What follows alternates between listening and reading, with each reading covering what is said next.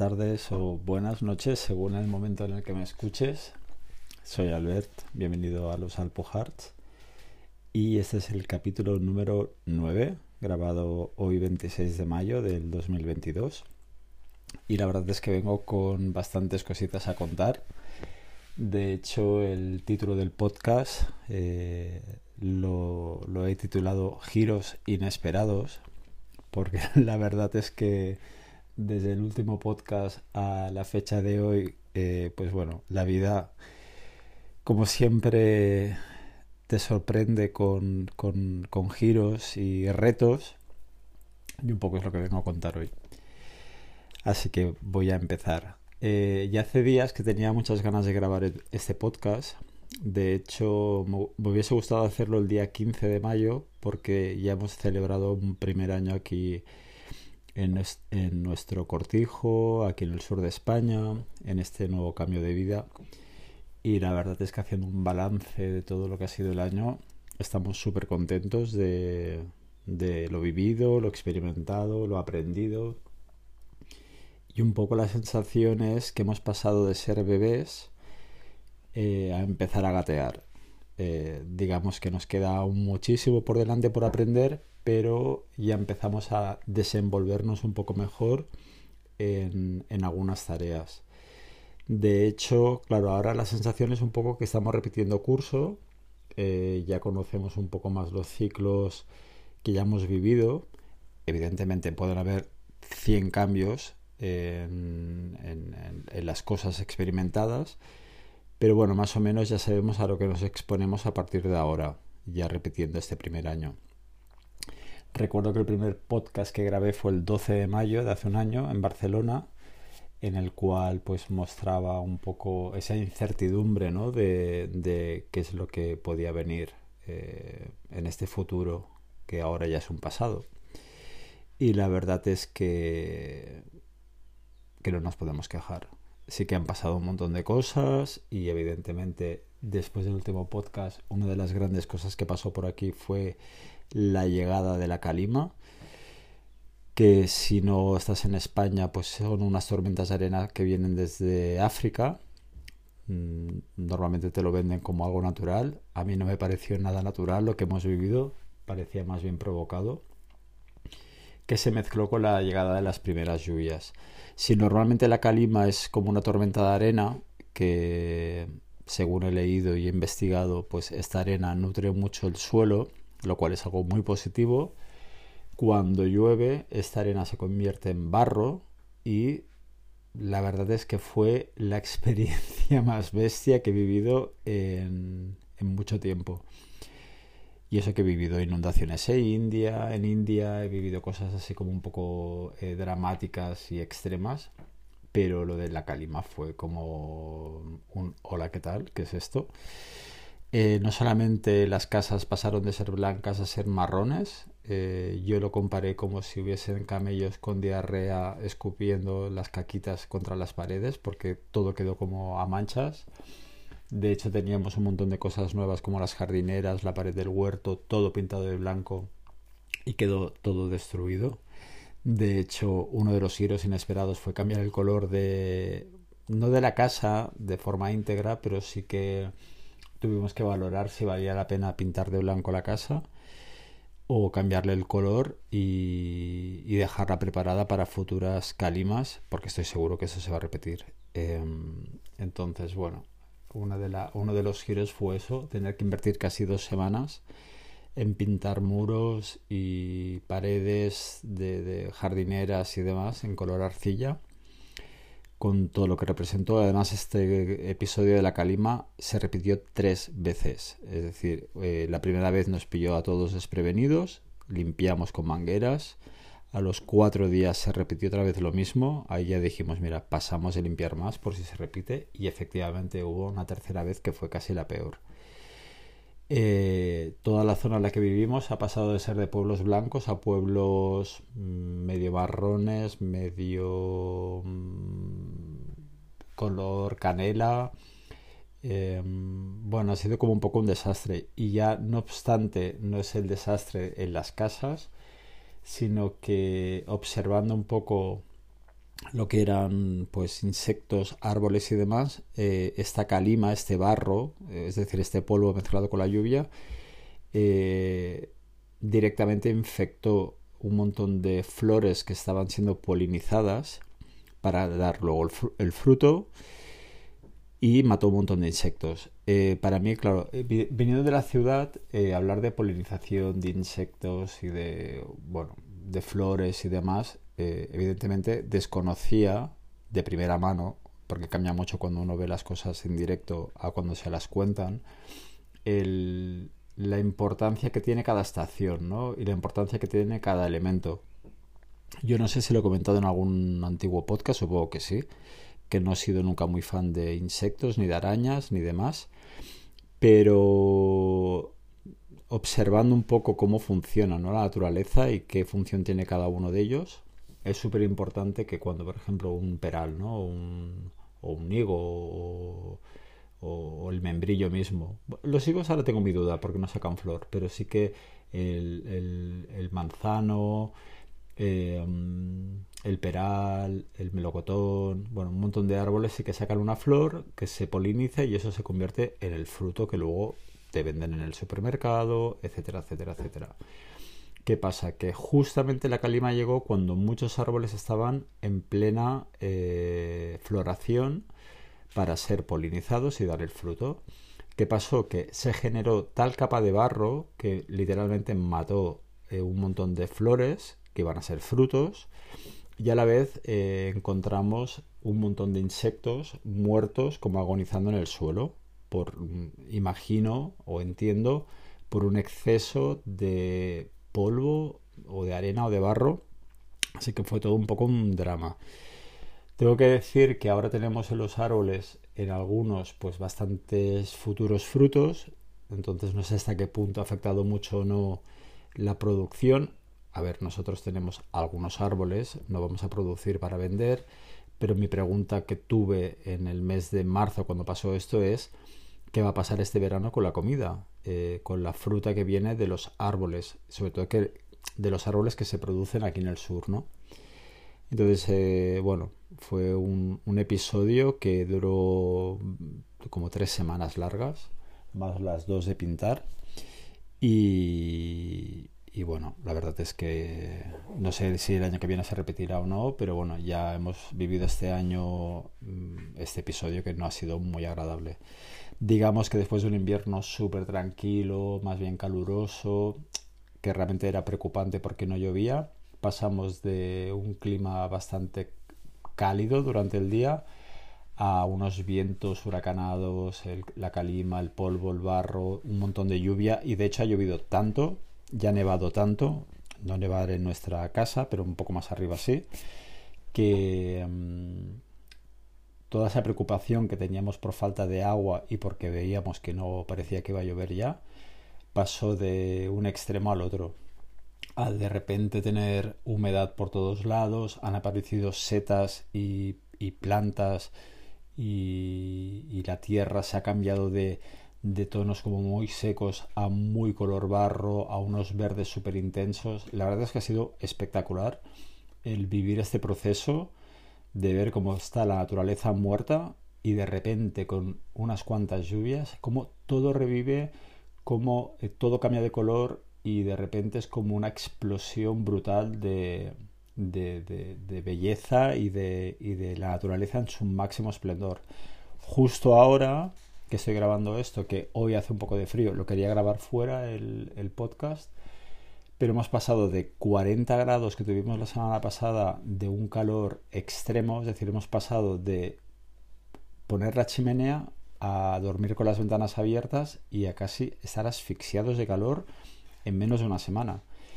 Y de repente otra vez las temperaturas han vuelto a caer, ahora estamos rondando los 20 y pocos, que viniendo de 40 la sensación es como de frío. Em, bueno, está todo como un poco loco, la verdad, el, clima. De la semana pasada estaba yo metido en nuestro charco, nuestra piscina, y esta semana no soy ni capaz porque tengo como más bien frío como para meterme dentro y de hecho estoy durmiendo otra vez con una manta, es decir, que así está el, clima, ¿no? Y estoy yo de nuevo en la cabaña Em, porque además voy a aprovechar después de grabar el podcast de hacer una clase de un curso que también estoy haciendo, que hemos empezado Alexei y yo, de la ley natural. Y, em, y digo, bueno, aprovecho que me vengo aquí que se está más calentito.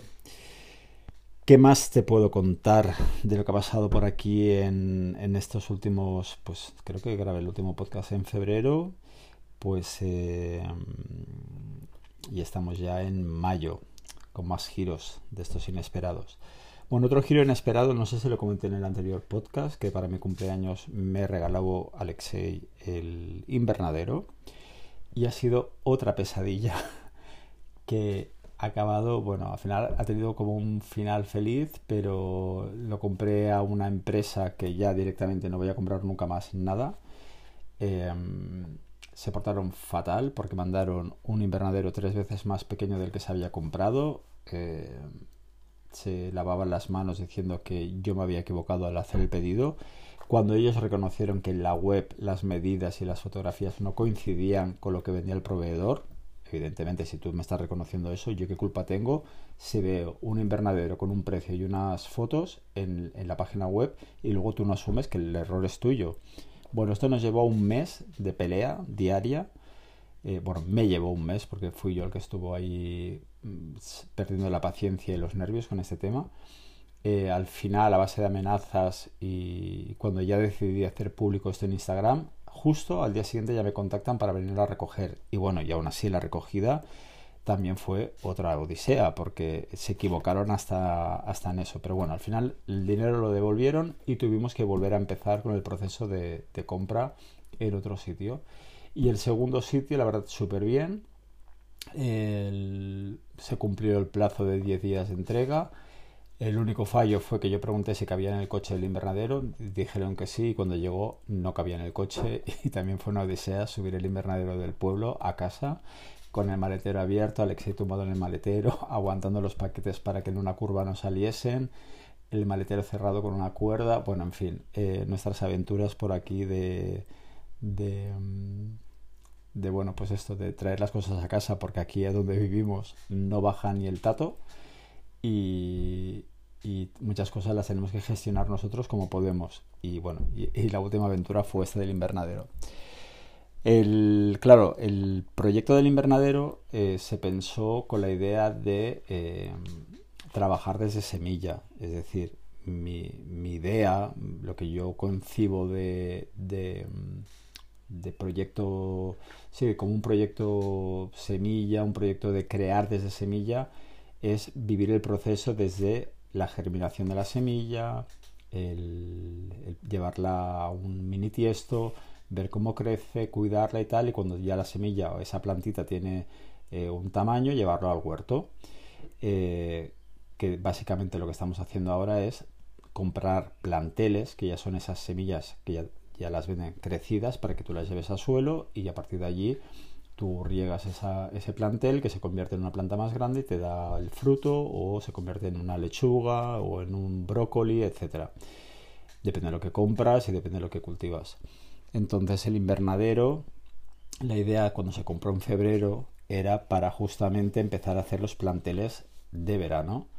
Con el retraso de la llegada del invernadero y la llegada de la primavera y de bueno de los planteles de verano ya no llegué a tiempo de hacer los planteles para los cultivos de, este verano.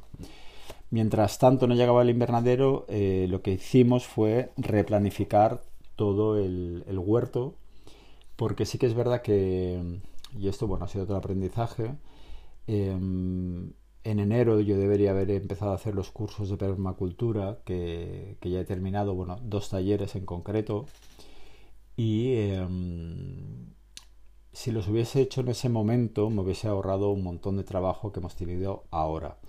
Sí que es verdad que cuando acabó la obra del huerto y demás, para no tener la tierra allí sin nada, pues fuimos un día al garden y compramos planteles de brócolis, de coliflores, de algunas lechugas, de algunas cosas más que ahora mismo, de cales, bueno, algunas cosas más que ahora no recuerdo porque han sido varias. Em, y bueno, se plantaron en el suelo y estuvimos observando un poco si la tierra respondía o no. Y la verdad es que la tierra respondió súper bien. porque empezó todo a crecer a una velocidad bastante grande y hemos recolectado un montón de, sobre todo de coliflores, brócolis, eh, cales, em, lechugas, pak y alguna cosa más que ahora me olvido. Bueno, hay algunas cosas plantadas aún de enero, como cebollas y demás, ajos y demás. Entonces, eh, ¿qué pasó? Que claro, no se siguió ningún tipo de esquema.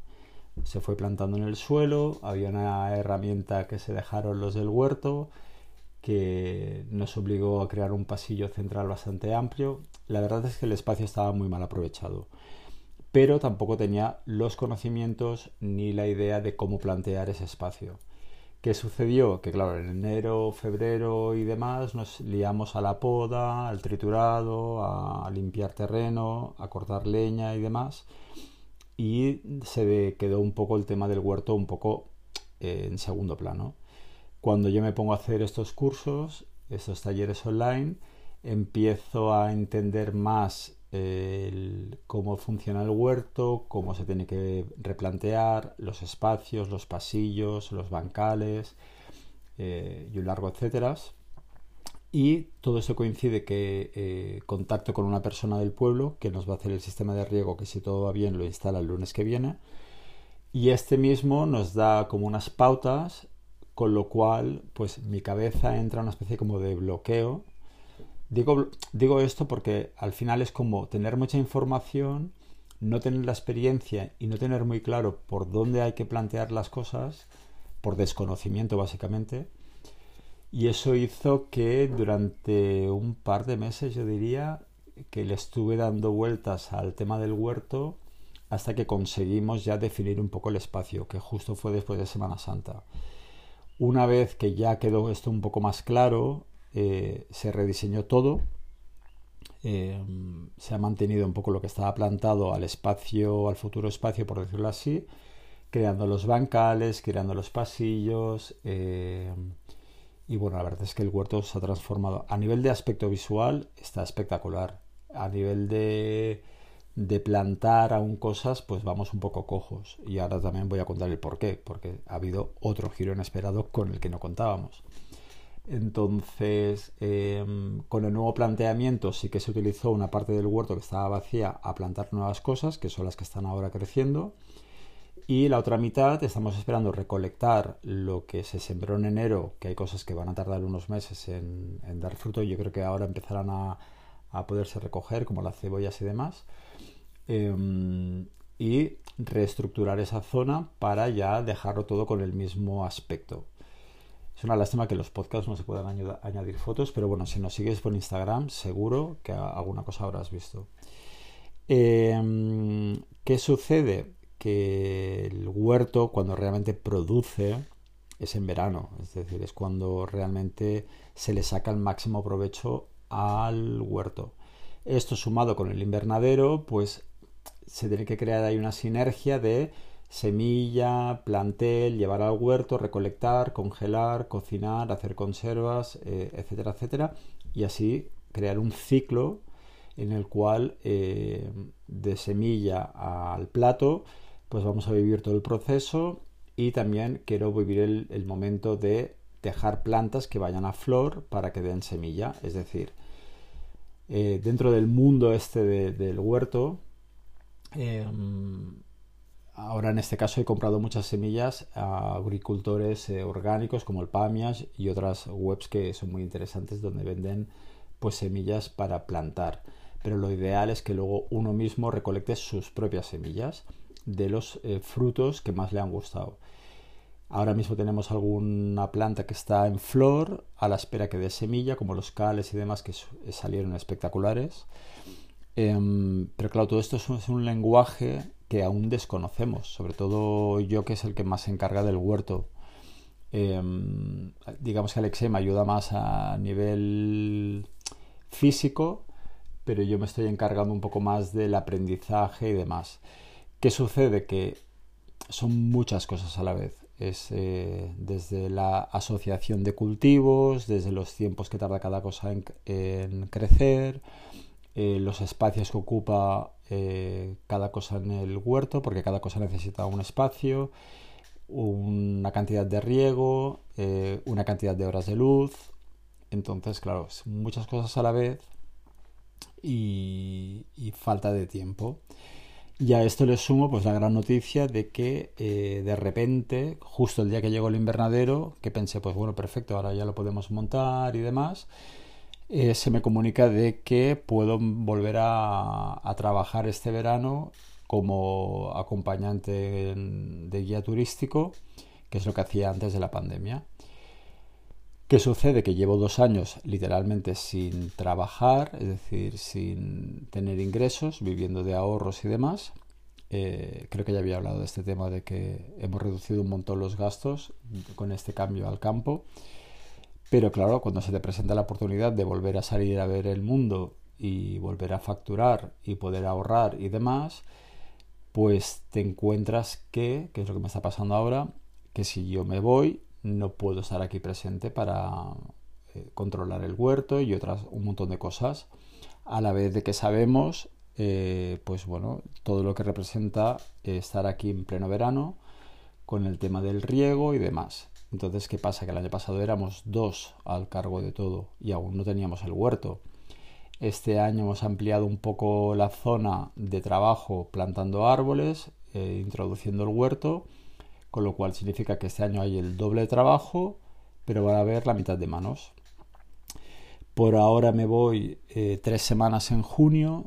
Eh, esto va a ser realmente un aprendizaje para los dos por un lado, para mí es un gran aprendizaje de desapego y de aceptación de que hay cosas que pueden pues morir por, exceso de sol o falta de agua o mil cosas. Alexei también tiene mucho trabajo con su empresa, em, va a hacer lo que pueda, evidentemente, y ya hemos hablado de que bueno, lo prioritario es salvar los árboles eh, que al final es lo que más tarda en crecer y lo que más eh, a largo plazo nos va a dar más abundancia de alimento y sobre todo de sombra. Pero claro, de repente hemos tenido las dos, tres últimas semanas que sabíamos que, va, que iba a llegar este momento, pues como una reestructuración de planes, eh, porque cosas que íbamos a hacer durante el verano las hemos tenido que empezar a concentrar en pues eh, casi casi de forma express. Eh, una de las cosas que también hemos aprendido en, estas últimas semanas ha sido empezar a instalar el sistema de riego por nosotros mismos. Sí que es verdad que en el huerto lo queremos hacer con alguien profesional porque, aunque creemos que ya lo podríamos hacer solos, eh, preferimos pagar un poco de dinero y no solamente que nos lo instalen, sino aprender y porque al final estamos aquí aprendiendo a base de, que vienen personas externas, como este año, como cuando vino José a hacer la poda. Al final, si uno observa, es fácil aprender y si uno tiene las herramientas, pues al final lo puede hacer uno mismo, ¿no? Pero a veces está bien ver cómo lo hacen los demás, hacer cuatro preguntas para tener claro cómo funcionan ciertos temas y a partir de ahí, pues bueno, prueba y error, hacerlo por uno mismo. ¿Qué sucede? Que el año pasado cosas que se nos quedaban grandes, como era el sistema del riego, eh, a base de que vino Gustavo un par de veces y observar un poco las necesidades del terreno y tener las herramientas que es un punzón, unos tubos y unos goteros, pues nos pusimos manos a la obra a, bueno, a mejorar el sistema de riego que dejaron los antiguos dueños eh, evidentemente ellos lo tenían adaptado a lo que tenían plantado, que era muy poca cosa, y nosotros lo hemos adaptado a nuestros jardineras y demás, que sí que tenemos más cosas plantadas. Entonces, entre poner grifos, tubos, eh, aspersores y demás, ahora estamos un poco centralizando el riego eh, en vez de regar con manguera, regar de una forma como más automática y hemos dividido un poco el terreno por zonas, por decirlo así, con diferentes grifos, de manera que con abrir un grifo general y luego abrir un subgrifo se puede estar regando durante una hora o dos pues unos árboles, unas plantas y demás. En este caso eh, hay que estar abriendo y cerrando grifos de una forma más eh, constante, pero te, nos está ahorrando muchísimo trabajo en estar eh, con la manguera planta por planta, árbol por árbol y de esta forma se riega todo de una forma más sola. Sí que es verdad que hay que estar muy pendiente del filtro porque se llena de tierra, eh, los eh, aspersores estos que tiene cada planta a veces obstruyen, pero bueno, es como hacer una vuelta, un plan checklist de ver si hay alguno que está fallando, si alguno eh, está sacando más agua de la normal y ya está. ¿Qué quiero decir con esto? Que claro, haciendo todo esto, pues bueno, el que se quede aquí, que en este caso es Alexei, lo va a tener este año un poco más fácil para estar trabajando y a la vez que se estén regando las cosas de forma más automática y, de forma más sola. Y em, digamos que solamente habrá que estar un poco pendiente pues de los filtros, de los aspersores y de ver si algún árbol o alguna planta muestra síntomas de falta de agua y a lo mejor darle un suplemento extra de agua con la manguera. Entonces yo creo, espero que realmente entre esto y si el lunes instalan el sistema de riego en el huerto con programador, que sea como más sencillo eh, la supervivencia de este año con el calor y el agua y demás. Es decir, que en ese aspecto siento que estamos avanzando respecto al año anterior. De todas formas, evidentemente, hasta que no pase este verano y evaluemos un poco la situación, pues no sabremos un poco em, si realmente todo este esfuerzo que nos estamos dando estas semanas ha funcionado o no. Como todo es un aprendizaje al final y de todo vamos sacando un poco conclusiones, pues bueno, ahora estamos en esta fase de ver si cada vez somos menos esclavos del tema de riego y demás que fue lo más duro del año pasado. ¿Qué más te puedo contar? Eh, la verdad es que el, año pasado llegamos el 15 de mayo, la primavera ya había empezado, pero ha sido como muy bonito estar este año viviendo todo el ciclo, todas las estaciones y además empezar a sentir que la primavera llegaba, especialmente después de la calima, como los días empezaban a ser más largos, como ese eh, extra de luz nos ha permitido utilizar más las placas solares para más cosas. En mi caso me he estado volviendo loco eh, cocinando, haciendo hamburguesas, eh, haciendo muchas cosas. Bueno, todo lo que no he hecho en el invierno lo he hecho ahora en primavera. Em, y más cuando he sabido que me tenía que ir, he aprovechado a congelar, eh, compramos un arcón, bueno, nos lo regaló una amiga de Alexei, María Ángels. Hemos aprovechado a congelar cosas, a cocinar, a congelar en tuppers, pues cosas para el Albert y Alexei de futuro que van a agradecer pues eh, en, septiembre o, en otoño tener ya comida cocinada. Em, bueno, la verdad es que me he estado dedicando mucho a terminar los cursos de permacultura y a cocinar básicamente em, y a planificar estos viajes que están por llegar. Por ahora sé que me voy tres semanas, no sé si el próximo podcast a lo mejor aprovecho y lo grabo estando fuera porque em, tal y como he dicho hace un rato, sí que hay un ejercicio muy grande de desapego. Literalmente siento que llevo dos años viviendo en una burbuja apartado del mundo, en concreto este último año. Una parte de mí está deseando salir y ver el mundo y sobre todo verme yo en este mundo post pandemia eh, o post pandemia o con la pandemia incluida, no lo sé, porque como ahora está empezando la del mono, pues eh, veremos cómo acaba todo, ¿no?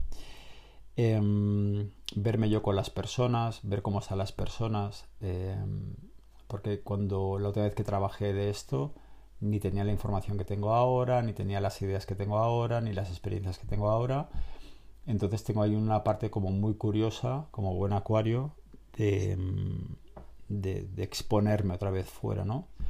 Me encanta donde vivo, eh, estoy muy bien, cada vez la verdad me apetece menos salir de aquí pero hay esa parte de, bueno, quizás es momento de salir, de tener este aprendizaje de estar fuera y también de desprenderme un poco de los árboles, del huerto y de todo lo que estamos creando aquí, ¿no?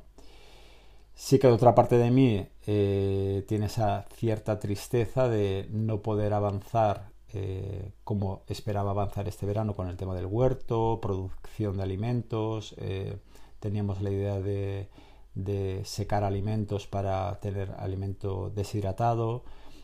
Como no sé muy bien el calendario de trabajo de este verano, porque no tengo ni idea de cómo se presenta, por ahora solo sé que me voy tres semanas en junio, que quizás en julio voy a estar fuera, Quizás en agosto vuelva a la India con la agencia que la que trabajaba en Madrid, pero está todo muy en el aire. Entonces es todo un poco como muy abstracto.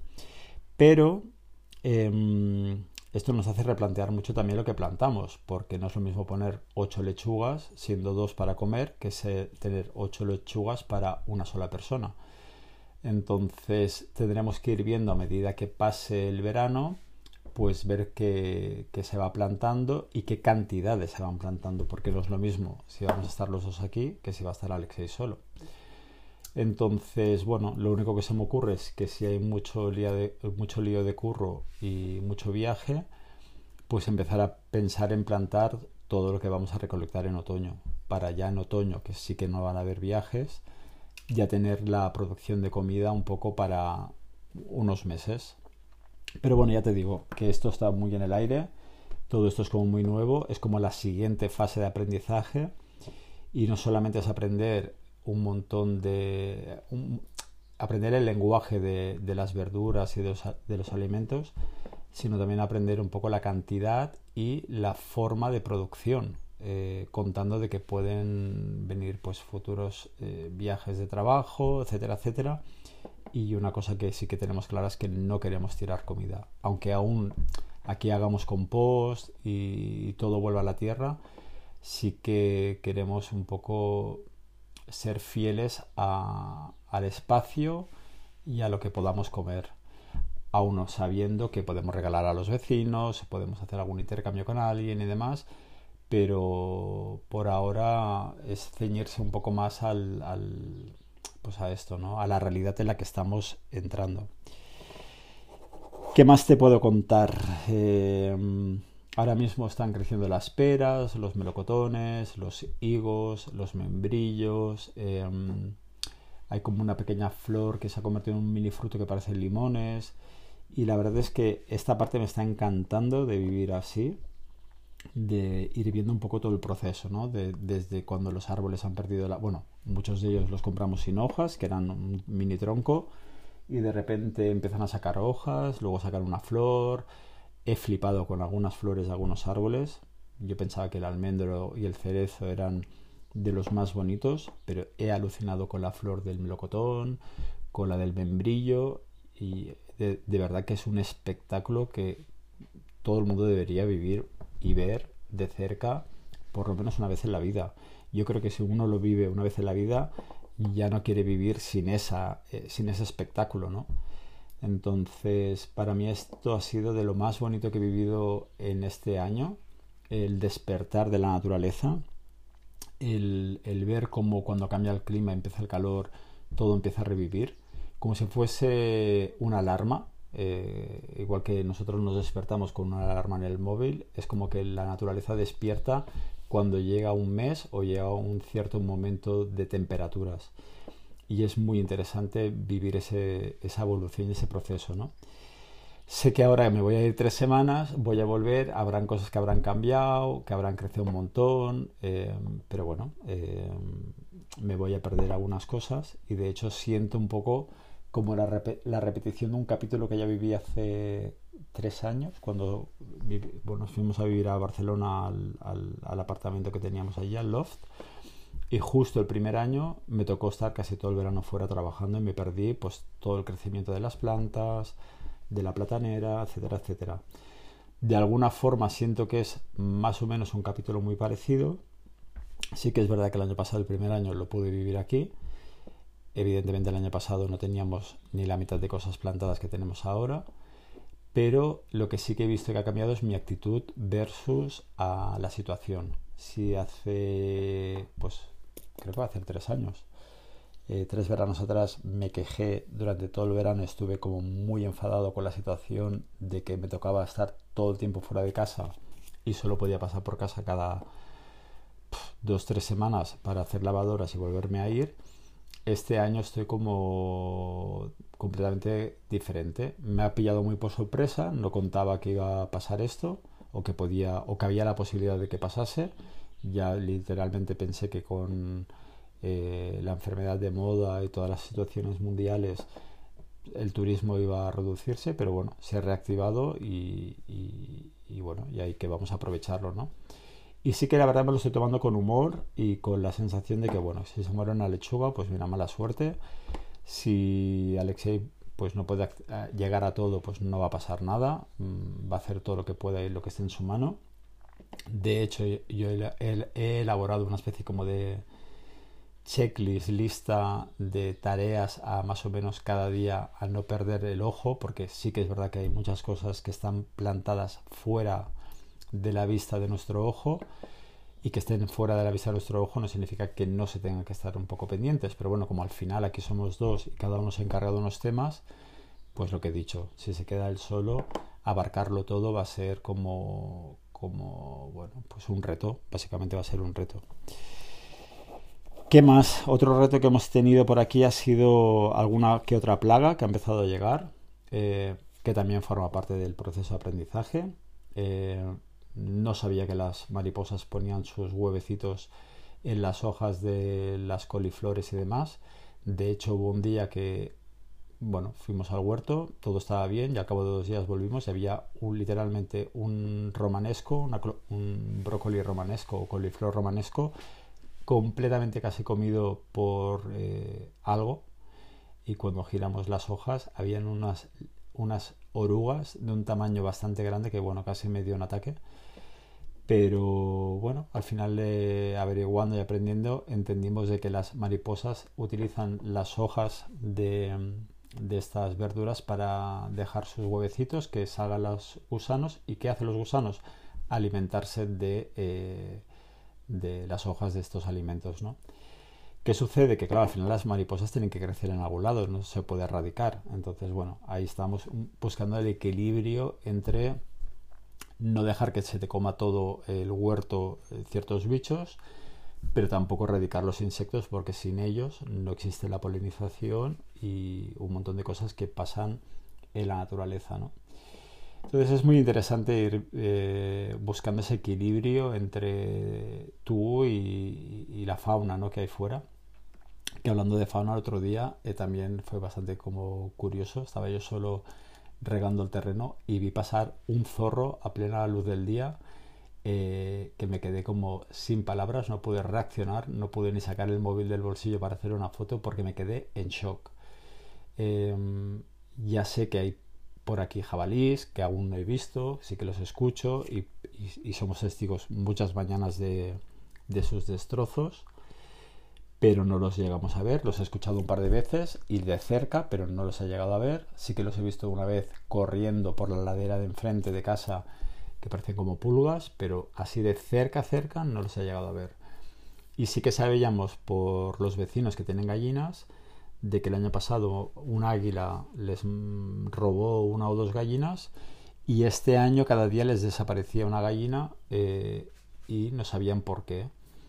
Eh, ven el perro del vecino un día se puso a ladrar, vieron un zorro que oía con una gallina y ahí se supo que había un zorro que en plena luz del día venía a cazar eh, gallinas vivas. ¿Qué pasó? Que el día que yo vi el zorro pasar, iba en dirección a casa de los vecinos, me quedé como muy paralizado porque entre ver un zorro, ver la belleza del zorro, verlo que tan tranquilamente está cruzando casi casi por delante tuyo y parecía que iba a cazar pues una de las pocas gallinas que le quedaban a los vecinos, ¿no? Eh, ahora evidentemente cada vez que salgo fuera al terreno es casi como estar como pendiente a ver si volverá a aparecer porque una cosa es saber que hay fauna y otra cosa es verla. Es como aquel otro día que vimos, bueno, más que yo no la llegué a ver, Alexei sí, yo no, bajábamos de controlar el agua de la acequia y escuchamos un movimiento muy bestia y Alexei vio una super serpiente que se escondía al vernos. Claro, estaba como literalmente a lo mejor a dos metros de nosotros y a lo mejor estaba esperando cazar pues algún ratón o algo. ¿Qué pasa? Que aquí los animales se asustan cuando te ven.